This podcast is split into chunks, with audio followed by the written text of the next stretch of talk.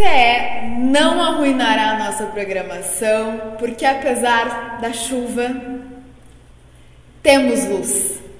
Então, roda essa vinheta.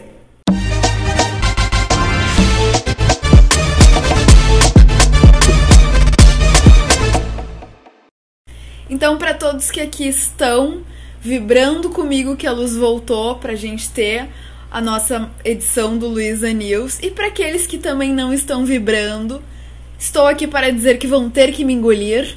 E para que fiquem atentos, porque vem muito conteúdo interessante. Então, para começo de conversa, vocês que assistiram o último episódio, os que não assistirem, voltem lá no podcast e assistam, onde eu falei que apesar do boicote que o Facebook sofreu, ele não teve um impacto tão grande assim na sua verba de publicidade, porque a maior parte dos investidores de anúncios são de pequenos e médios empresários que precisaram ainda mais recorrer a esses recursos agora com a pandemia. E segundo um estudo do Sebrae, a crise afetou cerca de 5,3 milhões de pequenas e médias empresas brasileiras, cerca de 31% aí do total. Então é um grande impacto e isso modifica não só né, essas pequenas empresas, como também as empresas de anúncios. Então a gente teve aí novidades, o UOL e a Vivo lançando as suas plataformas próprias de anúncios voltados para o pequeno e médio empresário com um serviço self-service que a gente chama, tentando simplificar ao máximo aí o, o All Ads e o Vivo Ads. Por falar em setores afetados com a pandemia, a gente não pode deixar de falar do setor de entretenimento e de uma iniciativa muito bacana do Spotify de ajudar os artistas que estão sofrendo aí sem shows a complementarem a sua renda nesse momento através da plataforma do Spotify, que vai possibilitar aí doações dos fãs para os artistas através do Mercado Pago e do PayU, uma parceria que ele já tinha feito no Reino Unido e nos Estados Unidos e que agora expande para a América Latina, prometendo impactar aí cerca de 27 mil artistas só no Brasil. Embora os eventos de entretenimento, como shows, cinemas, ainda não tenham retomado em nenhuma parte do Brasil, os eventos corporativos e empresariais já podem ser retomados no Rio de Janeiro. A prefeitura entendeu no seu decreto que esse tipo de evento aí como feiras comerciais uh, e eventos corporativos, então, tem um risco muito semelhante às outras atividades econômicas que já foram retomadas na cidade. E aí, o que, que vocês acham? Será que a gente também já pode retomar os eventos corporativos e outras atividades que ainda não foram retomadas no Rio Grande do Sul? E agora quero trazer duas ações de duas marcas que estão super alinhadas com aquilo que eu sempre falo sobre propósito para vocês. O propósito ele precisa ter coerência direta com as ações da marca. Não adianta levantar uma bandeira e não vestir a camiseta, né, dessa causa. Então a Íntimos, eles querem estão com um propósito de questionar o estigma da menstruação. E para isso eles decidiram que eles vão doar 1,3 milhões de absorventes e protetores diários para 35 mil meninas e mulheres que vivem em situação de vulnerabilidade nos estados do Piauí, Maranhão e Bahia e ainda disponibilizar 2.500 consultas online gratuitas com ginecologistas. Olha que bacana. E a outra ação é a criação da plataforma sustentável Bagaço da marca do Bem, do grupo Ambev, que promete retirar 100% dos resíduos de embalagens longa-vida do mercado, feitas pela própria empresa, que equivalem aí a cerca de mil toneladas por ano, e transformar isso em outros objetos como bicicletas, telhas e outras embalagens. Agora, muita atenção, vamos ao comportamento do consumidor.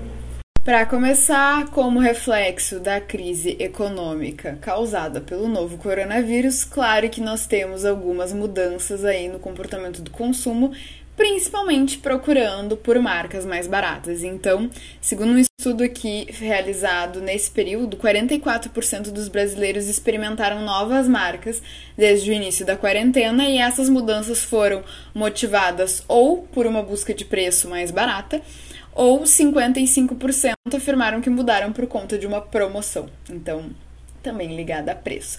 Mas uma coisa curiosa é que determinados segmento de, segmentos de mercado, como guloseimas, cervejas especiais, tiveram um crescimento do mercado premium. Olha que curioso. E a crise também modificou as relações entre agências e clientes. Então foram envolvidos 51 profissionais de marketing aqui no Brasil entre 10 e 6 de julho. E para 86% o Covid mudou essas relações, sendo que 27% consideram que a principal alteração foi uma, um trato mais empático. Ó, o pessoal ficou mais queridinho com, o, com a pandemia. Para 22%, os processos foram agilizados. Eu faço parte desse time. Uh, tempos de resposta reduzido, né?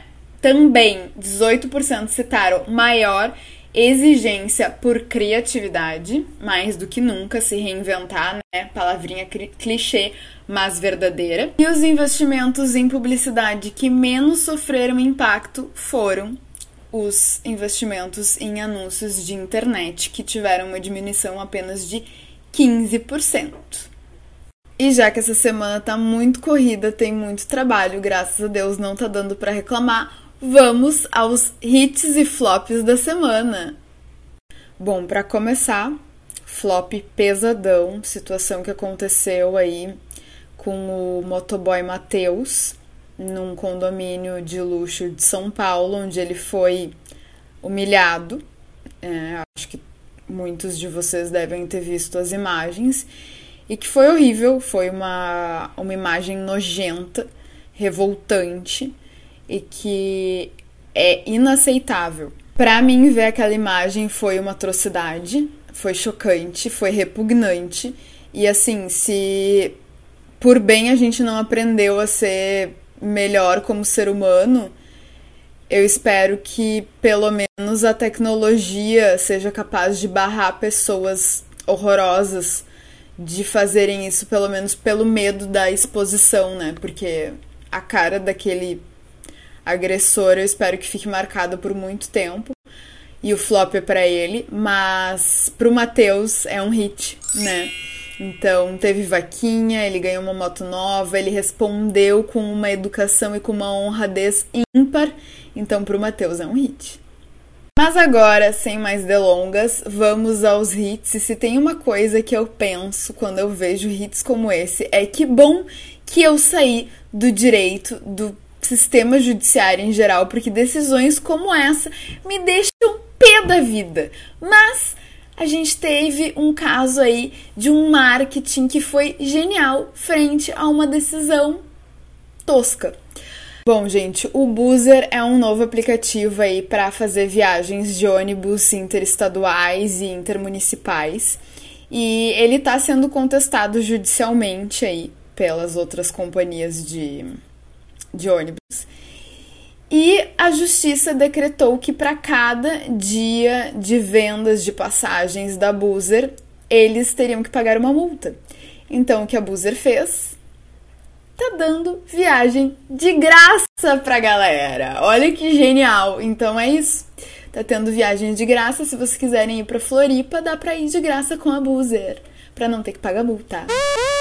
O último hit, mas não menos importante, é claro, foi a campanha do Burger King usando imagens de internet, das câmeras de segurança e conversando diretamente com o seu público para anunciar 70% de desconto no delivery da madrugada. É, então eles fizeram isso de uma forma genial, como já fizeram em várias outras campanhas, mas para quem não viu o meu post falando sobre esse link das personas com as campanhas do Burger King, vai lá ver, porque dá para aprender muita coisa com esse caso. E esse foi mais um episódio do nosso Luísa News. Espero que tenham gostado e até a próxima!